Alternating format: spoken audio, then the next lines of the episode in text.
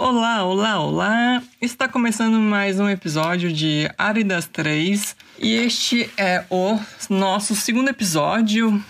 É, seja muito bem-vindo, bem-vinda, bem-vinde. Uh, boa noite, boa tarde, bom dia, boa tudo que houver para ter, terá. Como já dizia Xuxa, legal. E falando em Xuxa, eu acho muito legal a época Xuxa Verde. Vocês que já estão no YouTube há um tempinho já devem ter visto os vídeos antigos da Xuxa em que ela trouxe a famigerada frase: Aham, Cláudia, senta lá. Eu espero ter falado da maneira correta, porque são memórias, e memórias a gente, cada vez que a gente acessa uma memória é uma coisa doida. Coisa doida, doida, doida. Então eu espero ter falado a frase certa, mas tem chances de eu ter falado errado. Porque minha memória é uma memória de peixinho. E hoje eu tô fazendo esse episódio, eu tinha tantas ideias para esse episódio, mas eu só queria desabafar com vocês que fazer atividade física em plena quarentena é um negócio muito doido. Um negócio muito doido ainda é eu ter feito atividade física depois de ter tomado meus, minha segunda injeção de vitamina B12. Pra quem não sabe, eu tava com deficiência em vitamina B12, então eu tive que tomar injeção. E recentemente, agora dia 4, eu tomei minha segunda. E hoje é dia 6 ou 7 por aí. Isso quer dizer que bateu forte, e aí hoje eu decidi simplesmente arrumar tudo que eu tinha para arrumar na minha casa, um monte de coisa em cima da cama e eu resolvi botar atividade aeróbica na TV. Eu achei ali uma interessante Aero Hit e a mulher começou a fazer a parada, simplesmente começou muito rápido. A minha ideia qual era? Era simplesmente ver como é que isso funcionava e me preparar para eventualmente fazer esta atividade física. Cara, não deu outra. Essa vitamina B12 é um negócio doido, porque quando eu vi eu já tava pulando no mesmo lugar, eu já tinha levantado, já tava pulando, quando eu vi já tirei a roupa, já tava pingando, suando.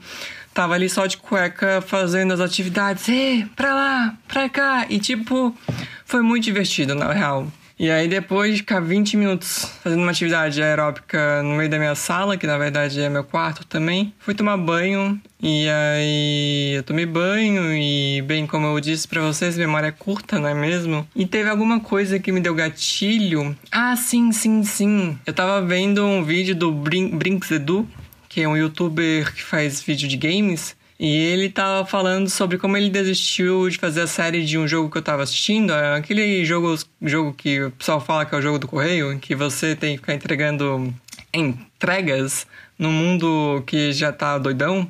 Como é que é o nome? Death Stranding? Acho que é isso. Ele falou sobre o algoritmo do YouTube, que foi por isso que ele deixou de fazer a série do vídeo dele. Porque as views estavam caindo muito, porque é um jogo de mundo aberto, aí ficava muito devagar, a galera não tava gostando. E o fato dele fazer esse vídeo, essa série, tava prejudicando o canal dele como um todo, e aí ele parou. E eu fiquei pensando, caralho, como é que é mesmo o algoritmo do YouTube? Porque, bem, pra quem não sabe, na verdade você tá escutando isso é porque você me conhece, mas enfim, eu faço, fazia vídeos pro YouTube. E assim, eu nunca segui a risca nenhum algoritmo. E aí eu fui pesquisar como as coisas são feitas. Na verdade, o que as pessoas recomendam que faça e tal. E cara, eu sou péssimo para fazer as paradas do algoritmo, sabe? Primeiro que as, tipo, eles recomendam você ficar tentando engajar o seu público. Às vezes que eu tentei engajar artificialmente meu público, eu me senti muito paspalho.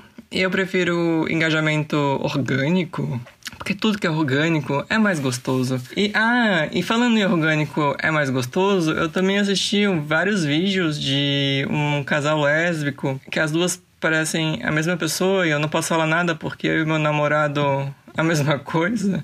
Mas elas faziam compras de, com uma dieta vegana barra vegetariana porque elas então, elas estavam tentando comprar produtos apenas é, é, veganos, mas devido à quarentena e tudo mais, elas estavam aumentando o leque de opções vegetariano. E, para quem não sabe, eu não como carne já faz algum tempinho. Assim, eu já tinha deixado de comer carne vermelha há um tempo e eu deixei oficialmente de comer carne de frango também. E de peixe, inclusive, porque tem gente que fala não como carne, mas come peixe. Eu não como peixe. Como eu estava falando, eu vi vídeo dessas meninas e foi bem interessante E acho que se você tá pensando em deixar de comer carne, é uma coisa que vale a pena. O, o planeta agradece e regula muito os seus gases. Eu, eu, assim, gente, eu tenho 26 anos e desde que eu me entendo por gente, eu tenho um grande problema para soltar gases. E desde que eu deixei de comer carne, eu melhorei muito. Eu estou bem feliz quanto a isso, porque eu simplesmente não sabia o que era soltar pum. E meu Deus, onde estou indo com esse episódio 2. Mas o que eu quero dizer é que minha memória não é boa.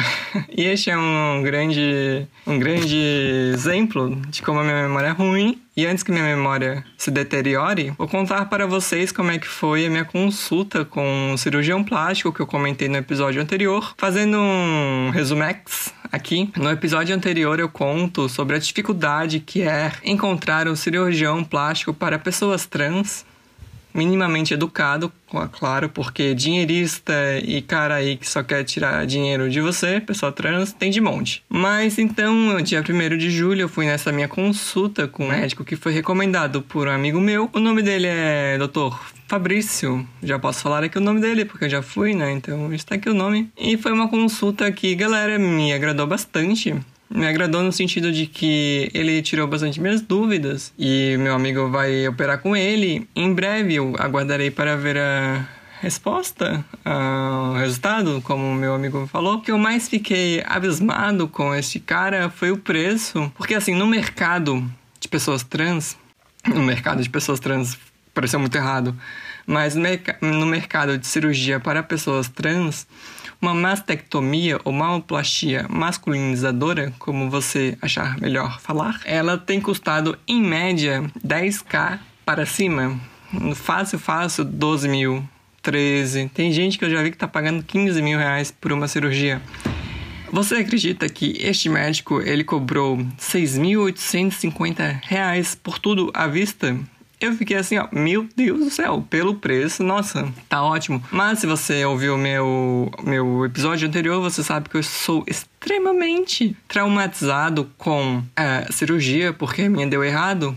Então eu tô bem assim, com o pé atrás. Mas foi uma boa consulta. Ele falou que, apesar de que eu não quero, por exemplo, fazer método periareolar, que é o método das areolas, ele ainda acharia que seria a melhor solução para mim, mas eu tenho muito receio de fazer isso porque a chance do meu mamilo necrosar e eu não quero isso. Eu realmente não quero ter meu mamilo necrosado.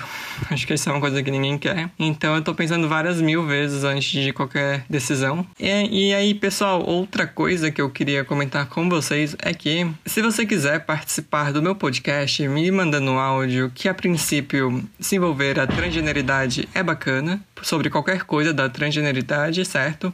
Mas pode ser sobre, sei lá, um evento que aconteceu contigo e tu acha que tu quer compartilhar. Manda para o e-mail aridas3, tem um H no final, exatamente como é o nome do podcast, arroba gmail.com. Já tem um áudio de uma seguidora minha, que na verdade a gente já se interage há tanto tempo que eu já vou chamar de amiga. Então eu tenho o áudio da Lu. Oi, Lu. Um beijo para você, Lu. Mas estou aguardando mais áudios para fazer um outro episódio só com áudios. E quando rolar, rolou. Mas por enquanto era isso que eu queria fazer. Agradeço muitíssimo e um beijo.